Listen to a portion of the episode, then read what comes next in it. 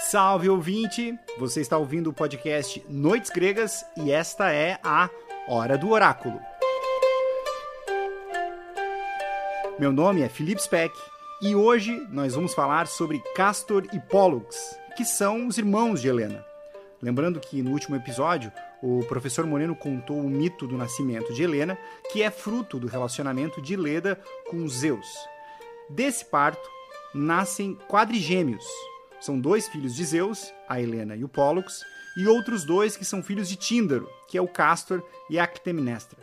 Castor e Pólux, apesar de serem extremamente qualificados para a batalha, eles estavam, por exemplo, entre os argonautas e na caçada ao javali da Calidônia, eles não participam da Guerra de Troia. Lembrando que a gente está nesse momento contando a saga de Troia, né? E eles têm até uma passagem fugaz pela mitologia.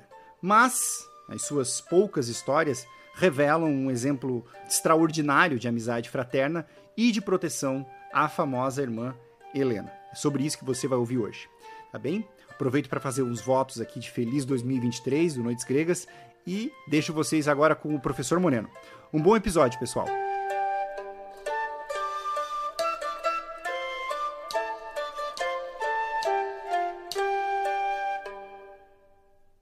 Como vimos no episódio do nascimento de Helena, houve um parto de quadrigêmeos, duas meninas e dois meninos. Hoje, na hora do oráculo, vamos ver a vida breve e interessante dos dois meninos que nasceram naquele dia.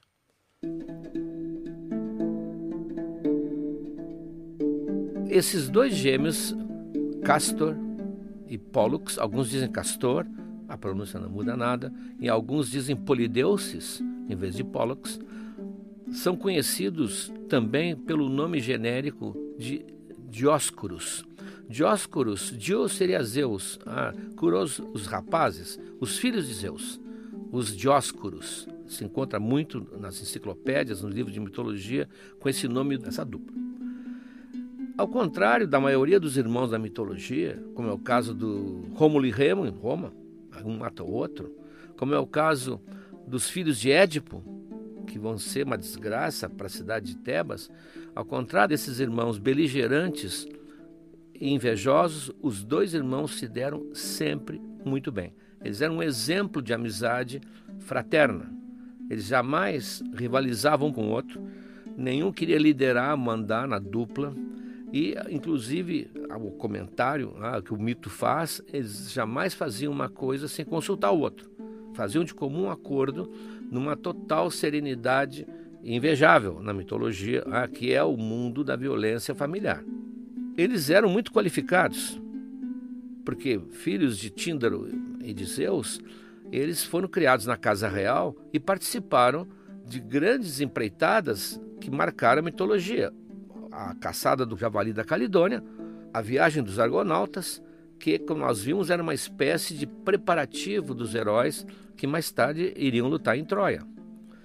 Eu até falei uma vez no valor que tinha no currículo ter participado dessas grandes aventuras coletivas. Isso que é importante, foram as grandes aventuras coletivas da mitologia grega.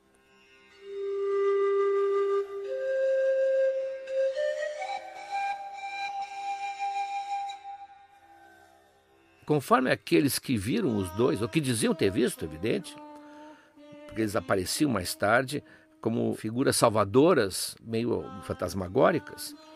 Quem tinha visto os dois dizia que a diferença era quase nenhuma. Eles se vestiam da mesma forma, eles usavam o mesmo capacete, que não era aquele capacete com penacho dos guerreiros de Troia, era um capacete oval. Eles andavam sempre a cavalo, um cavalo branco, cada um seu cavalo. E a única diferença, diziam, era que o rosto do Pollux tinha marcas de pugilista porque uma das características do Pollux era ser um lutador. E lutador aqui, imagine um box feito sem luva, com tiras de tecido em volta das mãos, e nessas tiras de tecido, muitas vezes, grossas taxas de metal. A luta podia ser mortal, muitas vezes era. Ah, então, o Pollux é caracterizado entre os dois irmãos como o lutador, enquanto o Castor era mais estrategista, inclusive teria ensinado arte da guerra para o Hércules, dado aulas particulares para o Hércules.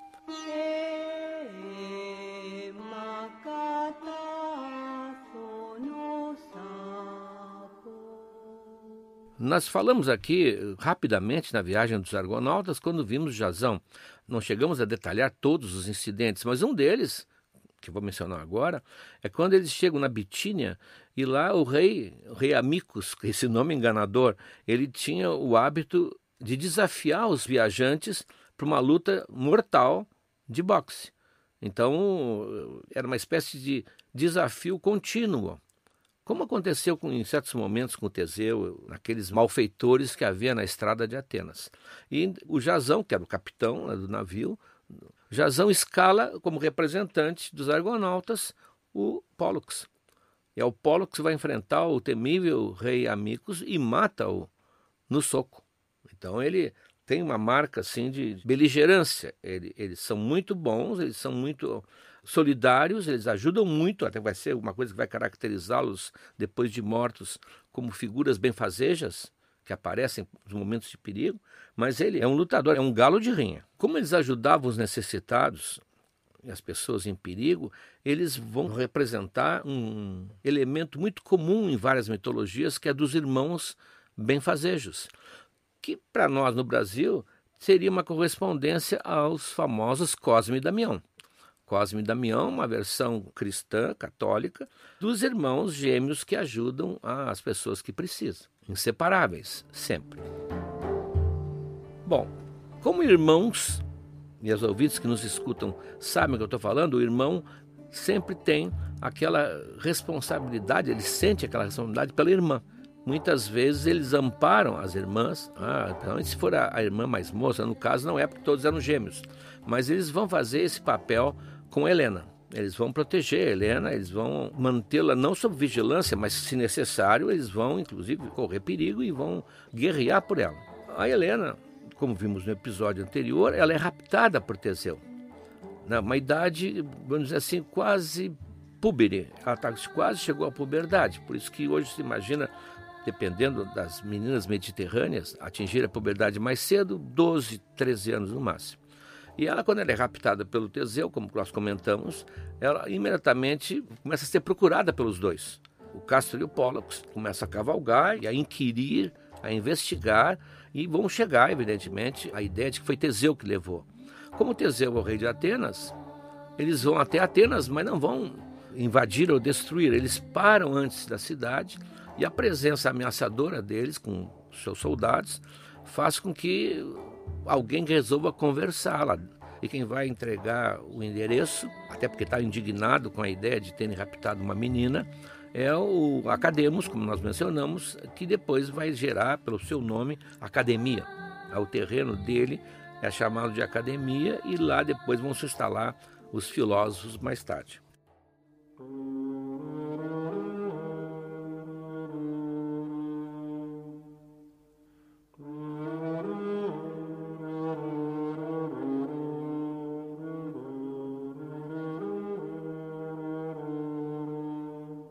Bom, então eles, sabendo o endereço, que é numa cidade próxima, a Fidna, eles vão até lá. O Teseu não está lá, porque o Teseu, nesse momento, lembram, está no mundo dos mortos, preso numa cadeira, em que ficaria para sempre se o Hércules não o libertasse mais tarde.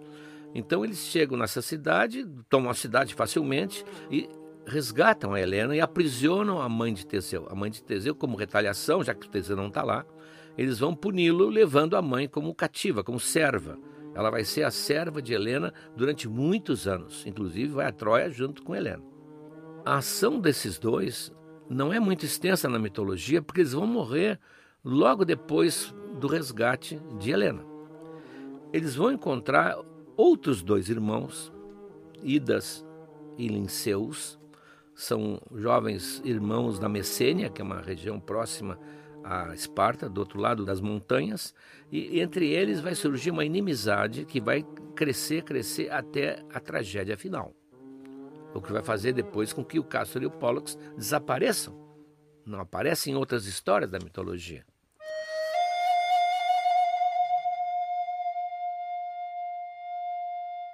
Idas e Linceus estavam noivos, prometidos das filhas de Leucipo, duas belíssimas jovens. Uma era sacerdotisa de Atena, a outra era sacerdotisa de Artemis, de beleza assim reconhecida. E os dois irmãos daqui, o Castor e o Pollux, ao verem as jovens, eles se apaixonaram e como eles queriam casar, eles aproveitaram que era um costume de raptá-las. Raptam para casar. Mas só que eles estão raptando as futuras prometidas de dois heróis também. Idas e Linceu também foram na viagem dos argonautas. Eles também participaram da caçada do javali da Calidônia. Portanto, eles eram do mesmo calibre, do mesmo quilate do Castor e Pollux. E o Linceu tinha, inclusive, uma característica muito pessoal, que é usada nos argonautas. Nos argonautas, o Jazão, como bom comandante, aproveitava as virtudes e as qualidades de cada um. E o Linceu tinha uma visão extraordinária, uma visão sobre-humana. Ele era capaz de enxergar uma distância imensa, por isso que nos argonautas ele era uma espécie de vigia do navio. Ele é capaz de enxergar através de paredes, através da pele. Dizem que inclusive enxergava o que estava enterrado no chão e enxergava no escuro. Ele é o exemplo da visão do raio-x do nosso super-homem. Agora aconteceu uma coisa esquisita com o Linceu. O Linceu sempre foi usado na antiguidade como uma expressão para qualificar alguém com uma vista muito aguda, olhos de Linceu. Ora, por semelhança, a coisa foi deslizando para o lince. Então hoje a gente ouve falar de olhos de lince e vai examinar num livro de biologia. O lince é um felino, muito bonito até, que não tem uma acuidade visual maior que a de um gato ou de um leopardo ou qualquer outro felino caçador. Mas o nome não era dele, o nome é desse herói aqui, Olhos de Linceu. Evidente que se alguém for corrigir o mundo e dizer, ah, porque os olhos de Linceu, ele vai ser vaiado com toda razão, porque a história terminou juntando esse herói com o animal. Mas na origem é bem daí, um daqueles ajudantes da expedição, como havia em outras histórias, como quem conhece as histórias do Barão de Münchhausen, ele tinha um que enxergava muito longe, um que ouvia, bastava encostar o ouvido no chão, ele ouvia a 10 quilômetros. Esses amigos especiais, ele, o Linceu era um deles. Ora, é com esses dois que o Castor e o Pollux vão entrar em choque. Eles vão, vamos assim, ousar roubar a noiva dos outros. Quem conta isso é um mitógrafo, ou seja, já é um autor que começou a compilar mitos. Porque quando a gente fala aqui de mitologia, a gente fala da obra de Homero, dos tragediógrafos, são escritores, literatos. Mas depois começa a surgir o interesse pela mitologia enquanto mitologia. Então surgem os primeiros mitógrafos, que fizeram compilações de mitos. Um deles é o Higino, muito citado, e o outro é o Apolodoro. São os dois que tentaram sistematizar, o que é muito difícil de sistematizar, ainda mais naquela época, mas tem uma base. Então, segundo o Higino, ele diz que eles raptaram as duas filhas de Leucipo, aspas, inflamados de amor. É, o Higino era um pouco romântico, mas eles então casaram, casaram, tiveram filhos com as que seriam as noivas dos irmãos. Isso já criou uma inimizade entre eles. Mas passa-se o tempo, ah, e as duas parelhas de gêmeos se encontram num objetivo comum. Era uma época em que o gado era a maior riqueza que havia, muito mais que o ouro até. E era comum também o roubo do gado. O gado alheio, é claro. Já apareceu várias vezes aqui na história de Sísifo, sempre os rebanhos estavam sempre sendo ameaçados por alguém que ia lá buscá-los. Até o Hércules andou pegando as reses de outra pessoa. Bom, então os dois irmãos de Helena e os dois de Messênia se juntam numa expedição comum, atacam não sei que rebanho, não sei de quem, e tem sucesso. Tem sucesso e eles trazem uma grande quantidade de reses para o lugar da divisão. Na divisão, como sempre, é que vai a coisa acontecer. É ali é que vai desandar tudo. E no caso, dois grupos que já têm uma inimizade meio uh, subterrânea, está meio contida, mas uh, existem forças ali de, de hostilidade muito grande que vão agora aflorar.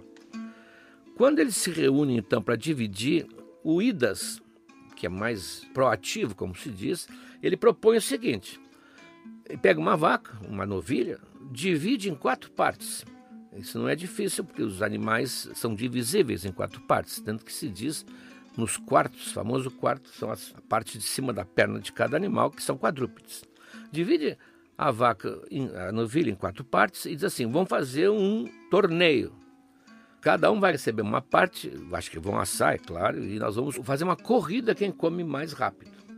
Aquele que ganhar, tirar o primeiro lugar, fica com metade do gado.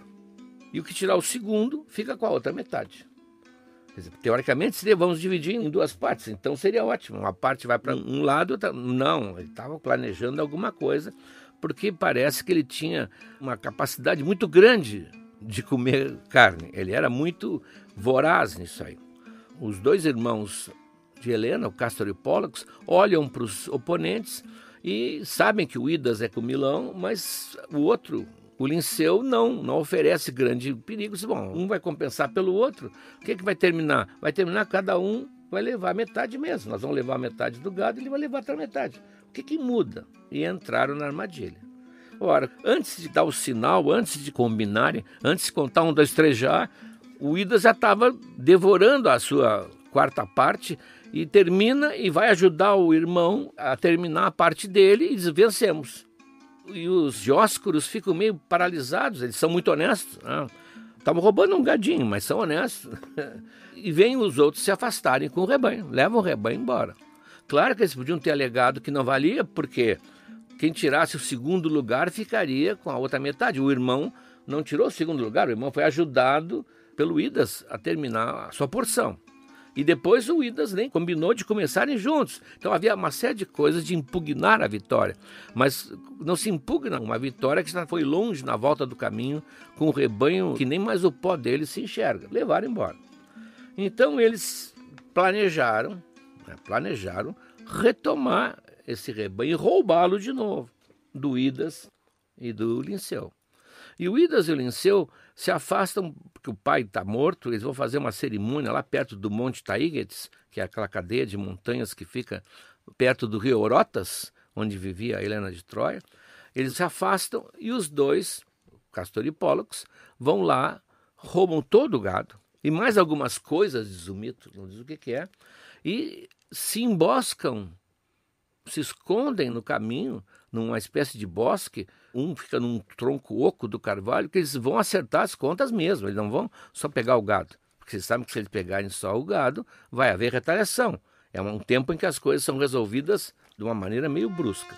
Então eles ficam escondidos, esperando a volta de idas do Linceu. Só que o Linceu, lá de cima da montanha, enxergou a movimentação deles. Ele usou sua visão excepcional. Então, quando eles se aproximam, o Linceu joga a lança no tronco do carvalho seco onde está escondido o castor. E a lança pega no castor e mata o castor. Mata o castor e o Pollux desce, se aproxima, correndo, né, correndo, e é recebido com uma pedra gigantesca, que era uma arma muito forte. Quem lê a Ilíada, eles jogam pedra um no outro, pedras gigantescas. é recebido com uma pedrada na cabeça, que o deixa zonzo, mas ele consegue matar o Linceu. Ele mata quem matou o irmão, mas cai no chão, dá um desmaio nele. Ele perde os sentidos e o Idas então vai terminar o serviço. Nesse momento, Zeus, que estava assistindo, ele assiste tudo, e o Pólux era o filho dele, né? ele manda um raio e transforma o Idas em pó. Claro que ele está ferido, gravemente ferido, mas o, o Zeus disse: Olha, tu é meu filho, eu vou te levar para o Olimpo, tu vai ficar comigo lá. E eles: Não, eu não quero ser meu irmão, não vamos me separar do meu irmão. Eu nunca me separei do meu irmão. Aí o Zeus disse: Olha, tu tens a imortalidade, como é que tu vai dividir a imortalidade? E o Pollux, não, mas eu não, não quero. Não, eu não deixo meu irmão aqui. Eu não me afasto dele. Aí o Zeus, como é inteligente, ele divide a imortalidade. Vamos fazer assim então, né? porque teu irmão morreu e eu não posso bem contrariar a ordem natural das coisas, que é o mundo dos mortos. Tu não quer te separar dele? Vocês nunca vão se separar, então não vão se separar. Um dia vocês ficam aqui no mundo dos mortos e o outro dia vocês vão no Olimpo. Nunca vão se separar mais. Só que vocês vão viver metade dia após dia alternando. E é uma solução satisfatória para o Pollux que demonstra seu grande amor pelo irmão, e eles passam então a viver alternadamente. Então, como eles eram assim, diz Zeus, assim as parcas ficam satisfeitas. Nós não tiramos o morto dela. Nós só estamos fazendo uma divisão aqui. E ele então também generosamente dá aos filhos, dizer, não é filho dele, mas é o irmão do filho dele, dá aos dois uma estrela. Essa estrela, cada um tem a sua, a do Pollux é um pouquinho mais brilhante que a do Castor. Essas estrelas formam a constelação dos Gêmeos, Gemini, que é a constelação exatamente lá em cima, que era um prêmio né, que muitas vezes Zeus dava aos que mereciam. E Poseidon, que era tio deles, principalmente tio do Pollux, que afinal era filho de Zeus, irmão dele, que tinha dado os cavalos especiais brancos para os dois, porque Poseidon é o fornecedor de cavalos, né? ele dá a eles um poder de acalmar as ondas do mar e os ventos quando for necessário salvar marinheiros em perigo. Então eles vão se tornar também duas entidades muito evocadas na hora de perigo, quando os marinheiros percebiam que vinha uma tempestade. E claro que eles achavam que a manifestação deles real era aquele foguinho o fogo fátuo, como se chama, ou fogo de Santelmo, como se chama aqui também, aquela luminosidade que às vezes brilha antes da tempestade, nos mastros, na corda das velas. Então, sempre que aparecia aquilo, eles diziam: Castor e Pollux estão conosco, eles vão nos ajudar, nós vamos escapar disso aqui.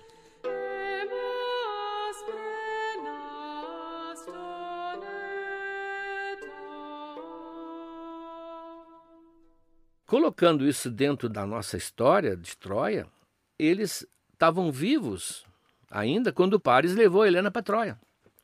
Mas logo em seguida eles vão morrer. E Helena, que vai para Troia, não sabe disso. Eu mencionei isso no episódio anterior. Tanto que anos passados, quando a guerra de Troia está muito avançada, está no décimo ano da guerra de Troia, portanto eles estão mortos há muito tempo, há uma cena em que Menelau vai enfrentar o Paris num duelo mano a mano, todos os soldados sentam no chão, e lá de cima da muralha, os troianos ficam esperando a decisão desse conflito. Se Paris ganhar, os gregos vão embora. Se Paris perder, Menelau leva a Helena. Mas de qualquer maneira seria resolvida a guerra. Então, enquanto eles estão aguardando, lá na arquibancada, lá em cima, lá na muralha, estão os troianos, os nobres mais velhos, olhando, e o velho Príamo, o rei, chama a Helena ah, e diz: Quem são? Me identifica. E ela diz, ah, fulano de tal, fulano de tal, ela está identificando quando ela se dá conta que ela não tinha visto os irmãos. Deveriam estar ali, porque são seus defensores, e ela fica muito intrigada, mas eles não estão aqui. E o narrador, né, o narrador do Homero diz, ela não sabe que eles estão enterrados já há muito tempo na Grécia. Como resultado dessa morte de Castor e Pólux, o rei Tíndaro não tem herdeiro, homem. Então ele dá a Menelau o reino. Por isso que Menelau vai para Troia comandando o destacamento espartano, porque ele assumiu, porque o, o, rei está velho, os seus dois filhos morreram, então ele, ele assumiu, ele, o rei, e agora ele está procurando lá a sua mulher que foi raptada. Quer dizer, a, a, o Castor e o Pollux tem uma passagem muito fugaz pela mitologia mas totalmente envolvidos com a saga de Troia, da qual eles não participaram. Então, eles que eram extremamente qualificados, que tinham se preparado praticamente como guerreiros todo o tempo, que estariam defendendo a irmã, não participaram da saga de Troia, que nós estamos narrando agora, sempre episódio por episódio.